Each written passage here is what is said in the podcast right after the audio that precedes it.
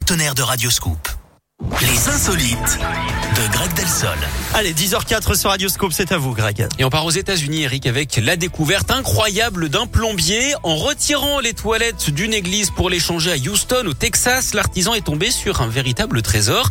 600 000 dollars, des centaines d'enveloppes remplies de billets et de chèques hein, qui sont tombés d'un mur. Il fallait pas le dire. Ouais, 200 000 dollars en liquide, 400 000 en chèques, c'est dur à cacher en même temps. On est loin hein, de la petite commission. Les policiers ont ouvert une enquête et se sont aperçus que le pactole provenait en fait d'un vol qui remontait à 7 ans en arrière, vol commis d'ailleurs au sein même de cette église. Il n'y avait donc pas à chercher très loin.